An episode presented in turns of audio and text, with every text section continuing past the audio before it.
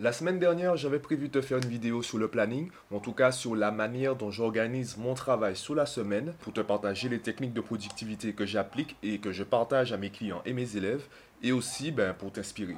Pas forcément un modèle à appliquer au pied de la lettre, mais peut-être un modèle qui pourrait t'inspirer, t'aider à créer ton propre modèle de planning. Sauf que finalement, je t'ai parlé de mon nouveau bureau, également mes nouvelles habitudes, puisque le changement de cadre de travail m'oblige à changer la façon dont euh, ben, j'organise ma semaine. Je reviendrai dessus, euh, je pense, dans la vidéo, puisque là, je suis en train de travailler sous le script. Donc là, je suis en train de revoir les idées que j'avais prévues pour la vidéo, essayer d'être un peu plus concis, peut-être partir euh, un peu moins dans tous les sens, m'éparpiller un peu moins. Donc là, je suis encore en train de travailler dessus. Je termine le script, je fais le, le tournage, donc l'enregistrement, je fais le montage et je te publie la vidéo. Je pense qu'on est bon. Alors, avant de commencer la vidéo, je vais lister quelques questions auxquelles cette vidéo est censée répondre. Ce ne sera pas une vidéo en mode question-réponse. Tu retrouveras les réponses tout au long de la vidéo. Et je te demanderai de me dire en commentaire quelles sont les réponses que tu as, que retenues, que tu as comprises. Ça me permettra de savoir si, si mon explication était finalement assez détaillée et assez pertinente. Alors pourquoi aussi je vais, je vais lister ces questions? Eh bien, c'est l'un des problèmes des enfants à l'école, c'est qu'ils se demandent, oui, mais ça sert à quoi? Surtout en maths. Le problème, c'est qu'on nous donne des solutions sans nous dire quel problème ces solutions vont résoudre. Cet outil va me permettre de faire quoi? Si je n'ai pas le problème, si je ne rencontre pas l'obstacle, je ne sais pas à quoi va me servir l'outil. Donc je vais peut-être apprendre à le manipuler, mais dès que j'aurai l'occasion, je vais le lâcher. On reprend l'exemple du manteau avec le bébé. Si tu donnes un manteau à un bébé, ben, pour le bébé, ce sera juste un objet, à la limite un jouet, mais ce ne sera pas un outil qui lui permettra d'enfoncer un clou dans une planche, par exemple. Il ne verra pas en cela un outil parce qu'il n'a pas encore rencontré le problème du clou. Euh, je pense que tu as... Enfin, je pense. Tu as peut-être déjà essayé d'enfoncer un clou avec ton doigt. C'est pas facile. Avec un marteau, c'est beaucoup plus simple. Donc, une fois que tu as rencontré cet obstacle, cette difficulté, c'est plus simple pour toi de comprendre l'intérêt d'avoir un marteau chez toi. Même chose à l'école, c'est ce que je fais avec mes élèves. Avant de leur présenter les propriétés du chapitre, je leur présente le problème qu'on pourra résoudre avec la solution. C'est ce que je ferai avec ces questions. Quelles sont les questions? Qu'est-ce que le travail? Qu'est-ce qu'un planning? Quels sont les objectifs que tu veux atteindre? Cette, troisième question, elle est super importante parce qu'en fonction des objectifs que tu veux atteindre, en fonction également du style de vie que tu veux, eh bien, tu auras une approche différente des solutions que je proposerai, euh, que je vais proposer dans ma vidéo. Quand j'ai commencé à m'intéresser à la productivité et au planning, j'ai d'abord rencontré un extrême. Cet extrême, c'est le côté analytique sans inspiration. Le côté pragmatique, c'est un peu le côté industriel. J'étais, euh, ben, je voulais en fait augmenter ma productivité à 100%, 200%. Je voulais atteindre mes objectifs super vite. Donc, je laissais pas de place à l'art. C'était aux alentours de 2012. Donc mon premier planning, le premier planning que j'ai réalisé pour moi, pour ma vie perso et vie professionnelle, eh bien ma vie perso était inexistante. C'était un planning qui allait de 7h du matin à 2h du matin. Je travaillais tout le temps. Je me laissais juste un peu de temps pour, euh, pour manger et dormir la nuit. Par contre, euh, tout ce qui est vie perso, etc., non, c'était... Euh, en fait, j'avais une vie perso quand j'étais trop fatigué pour, travailler. Donc, c'était vraiment ma vie professionnelle du lundi au lundi, de 7h du matin à 2h du matin. Ça a fonctionné. Ça a fonctionné au début parce que j'avais beaucoup de tâches répétitives. Donc, je travaillais un peu comme un robot et je ne pas, je ressentais pas le besoin d'avoir de nouvelles idées. Sauf que ben, j'ai atteint une limite. Et cette limite, c'est justement, c'est le fameux peut-être 1% d'aspiration qui me manquait pour passer au niveau supérieur. Donc j'ai changé de planning. L'autre extrême, c'est un planning qui laisse énormément de place à l'inspiration. Donc j'avais beaucoup de temps libre, je lisais énormément. C'est là que j'ai commencé à lire 3, 4, 5 livres par mois. Donc je cherchais l'inspiration partout. J'allais, euh, je commençais à aller tous les jours sur YouTube, à passer des heures sur YouTube, à passer des heures à lire. J'avais énormément de temps libre, j'avais beaucoup de nouvelles idées des idées que je n'arrivais pas à concrétiser. Je n'arrivais pas à les finaliser parce que ben, j'avais quitté le premier extrême où j'appliquais les tâches de manière répétitive comme un robot pour un nouvel extrême où euh, j'avais de superbes idées, mais il me manquait cette méthode, il me manquait cette discipline, cette régularité dans mon travail pour euh, les mener à terme. Il y a une phrase que j'aime et qui est tout ex nuit. J'adore cette phrase parce qu'elle montre la force du déséquilibre et surtout la force de l'équilibre. Moi, j'étais dans le, dans le déséquilibre. J'étais dans l'extrême. Au début, j'étais une sorte d'ingénieur. Alors, quand je parle d'ingénieur, c'est, euh, on va dire, l'ouvrier plus plus dans l'usine il sera mieux payé, il aura des tâches entre guillemets plus importantes, mais ce sera toujours des tâches répétitives. Il ne va pas forcément développer cette partie inspiration. L'autre extrême, c'est l'artiste, celui qui ne peut pas faire deux fois la même chose. Donc chaque œuvre est un chef-d'œuvre parce que cette œuvre, elle est unique. Impossible de la reproduire. Toutes les reproductions seront, euh, définies comme faux. Le problème, c'est que l'ingénieur qui ne développe pas son inspiration, sa créativité, il ne marquera pas l'histoire. Il sera simplement un mec qui euh, répète les mêmes choses. Ce sera un employé. Il va aider quelqu'un d'autre. Il va aider un ingénieur qui a de l'inspiration à marquer l'histoire. Ce qui n'est pas mauvais en soi. Il ne s'agit pas de juger les gens. Si, euh, ben, si tu es de ce profil et que ça te convient, tu es heureux comme ça, T'as aucune raison de changer, mon gars. Par rapport aux objectifs que je voulais atteindre, j'avais besoin de quitter cette case. De la même façon, l'artiste qui n'arrive pas à reproduire une façon de travailler, eh bien, il n'aura pas de signature. S'il n'arrive pas à avoir un fil conducteur dans ses œuvres, il ne pourra pas construire un public, une audience. Parce que chacun va se, va se définir, va s'identifier dans une œuvre, mais pas dans deux. Donc il a besoin d'avoir un fil conducteur, une méthode qui se retrouve dans l'ensemble de ses œuvres, une signature pour qu'on puisse savoir que c'est lui. Donc il me fallait trouver un équilibre entre l'approche ingénieur et l'approche artiste. En m'intéressant à la productivité et au travail de manière générale, je me suis rendu compte qu'on oppose le travail et le talent. Il y a une phrase qui dit que le succès, c'est 1% de talent et 99% de travail. Alors, première chose, les chiffres sont juste là pour illustrer. Est-ce que le talent, en fait, c'est seulement 1% du succès? Ben, on ne sait pas, en fait. On ne sait pas. C'est un peu comme euh, le principe de Pareto, le principe 80-20. 20%, des efforts suffisent à créer 80% des résultats. Ça veut dire quoi? Ça veut dire que si, par exemple, tu as une entreprise, 20% des clients amènent environ 80% du chiffre d'affaires. Si tu veux alléger le travail de tes employés, ou même ton travail si tu es indépendant, eh bien, tu dois te concentrer sur le 20% des clients qui te rapportent ces fameux 80% du chiffre d'affaires. Du coup, tu vas considérablement réduire ton, temps de travail, ta quantité de travail, pour, euh, pour pratiquement le même, euh, le même chiffre d'affaires et certainement plus de bénéfices puisque tu as beaucoup plus de temps libre. Mais tout ça, ce sont des nombres euh, juste pour illustrer, c'est juste pour montrer un déséquilibre. Pour certaines personnes, ce sera plutôt 79-21, pour certaines personnes, ce sera ben, 40-60. C'est juste pour dire qu'il y a un déséquilibre. L'équilibre, il est très difficile à trouver. Très peu de personnes arrivent à le trouver et surtout à le garder. Donc, il faut réussir à lier le travail et le talent. Et c'est là où j'aime l'histoire du lièvre et de la tortue. Le lièvre représente le talent. Il court vite. Il ne ressent pas le besoin d'avoir une stratégie parce qu'il sait qu'il court vite. La tortue, elle, comme elle a cette faiblesse, comme elle ne court pas vite, elle est lente par rapport au lièvre. Elle compense sa faiblesse par la stratégie, par la méthode. L'erreur, c'est de croire que tu peux uniquement être l'un des deux. Tu ne peux pas être les deux. Il y a une phrase que j'aime bien qui est Le dur travail bat le talent quand le talent ne travaille pas dur. Et si le talent se met à travailler dur? Et si le lièvre se met à développer la même stratégie que la tortue, se passe quoi est-ce que la tortue a une chance de gagner si le lièvre allie le talent et le travail? Ben non. Et c'est ça l'intérêt. Alors évidemment, il ne s'agit pas d'être parfait sur tous les tableaux. Et c'est un peu le principe de, de l'histoire. C'est que la tortue, elle a réussi à gagner malgré son imperfection. C'est plutôt trouver un équilibre qui te convient. Trouver un équilibre également qui correspond à tes objectifs. Je prends mon exemple, mon expérience. J'aurais pu créer une entreprise de soutien scolaire. J'aurais pu rester dans le soutien scolaire. Je pourrais continuer à enseigner les mathématiques. J'aurais pu simplement changer mon discours pour que les parents comprennent que j'ai, on va dire, euh, une valeur ajoutée par rapport à ce qui se fait sur le marché. Et donc, je pourrais élever mes prix.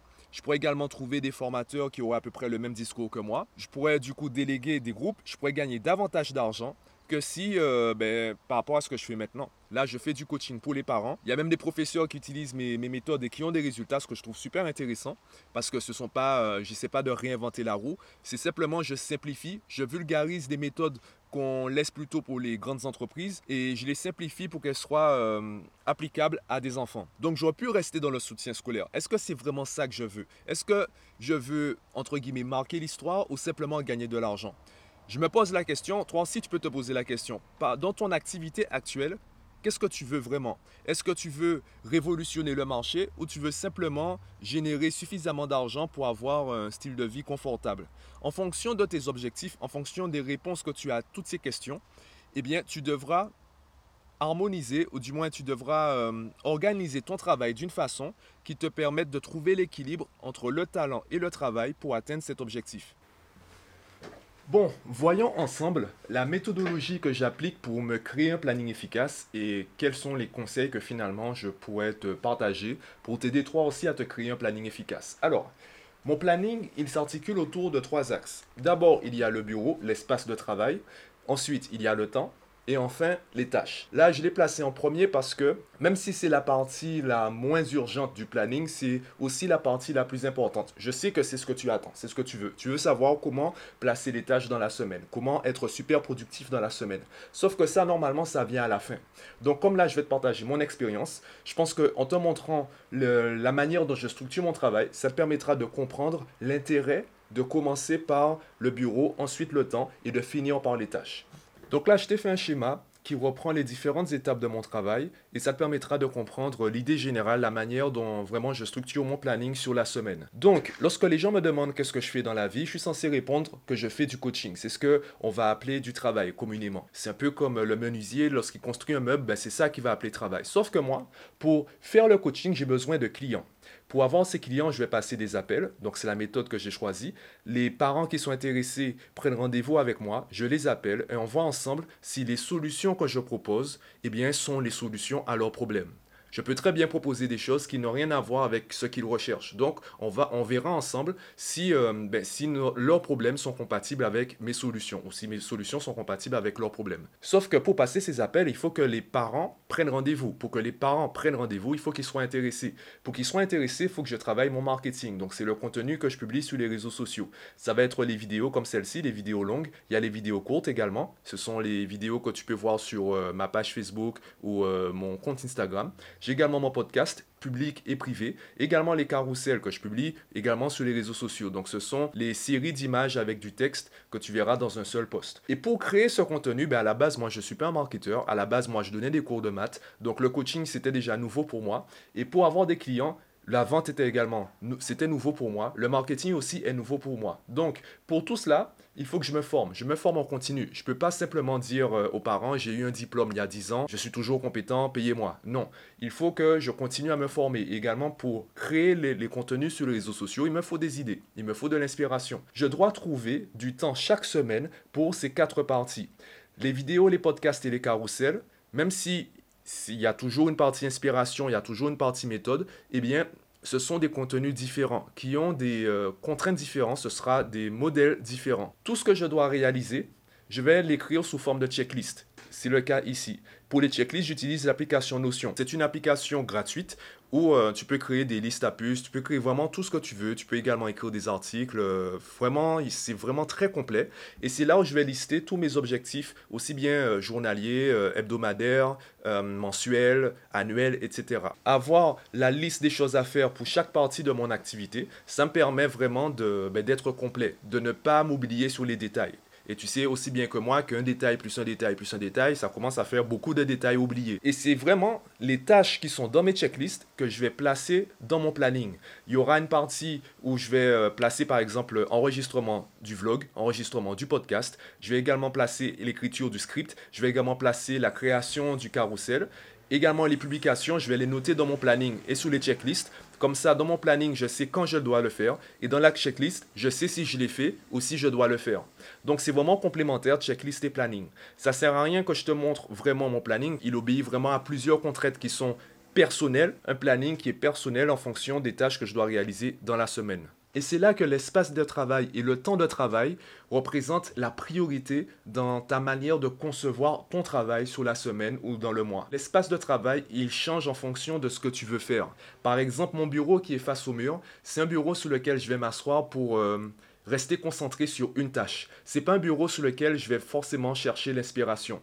L'inspiration, je la trouve euh, quand je suis détendu. Et là, c'est pas un bureau sur lequel je vais me détendre. Je vais plutôt me détendre dans mon lit ou euh, dans une autre pièce euh, de l'appartement où je vais me détendre, où je vais chercher l'inspiration dehors. Donc, il me faut une partie de mon planning qui soit consacrée à la détente, qui soit consacrée à l'inspiration. Et cette partie-là, elle ne s'effectue pas, elle ne se réalise pas assis à mon bureau. Pareil pour le temps de travail, eh bien, je vais placer une heure de début, une heure de fin. Alors, le problème du temps de travail, c'est que lorsqu'on place un début et une fin, on se dit ouais, mais j'ai pas envie d'arrêter avant d'avoir fini. J'ai pas envie de m'obliger à arrêter parce que j'ai prévu d'arrêter à cette heure à cette heure-là. Sauf que il y a une période d'adaptation. Si tu dis ça, c'est parce que tu n'es pas encore habitué à travailler avec une heure de début et une heure de fin. Il y a une loi qui s'intitule la loi de Parkinson qui dit en gros qu'une tâche prendra le temps que tu lui donnes pour être réalisée. Donc si tu te donnes deux heures par exemple pour faire le ménage, tu prendras deux heures. Parce qu'avant la fin des deux heures, même si tu te dis j'ai fini, tu chercheras inconsciemment autre chose à faire pour, euh, ben, finir en deux heures. Maintenant, si tu te donnes 20 minutes, est-ce que tu vas forcément réussir en 20 minutes? Pas forcément. Encore une fois, il y a une période d'adaptation. Par contre, tu t'en rendras compte tu feras beaucoup plus de choses en 20 minutes parce que tu t'es toi-même obligé à finir la tâche en 20 minutes. Donc ça permettra d'augmenter ta productivité. Maintenant, si tu veux continuer, libre à toi de continuer. Simplement, ben, si tu as prévu 20 minutes, tu peux monter peut-être à 25 minutes, mais ne monte pas à 40 à 50 minutes. Oblige-toi pendant au moins cette phase d'adaptation à travailler le plus possible en 20 minutes pour habituer ton cerveau à travailler plus vite. Ça te permettra de gagner en productivité et ça permettra également de programmer des pauses. Le problème lorsqu'on travaille, euh, on va dire, euh, selon l'intuition, selon l'envie, c'est que ben, la fatigue musculaire, elle arrive, la fatigue mentale aussi. Donc, en programmant des pauses, ça te permettra de retarder cette fatigue et tu t'en rendras compte sur la durée que tu seras beaucoup plus productif.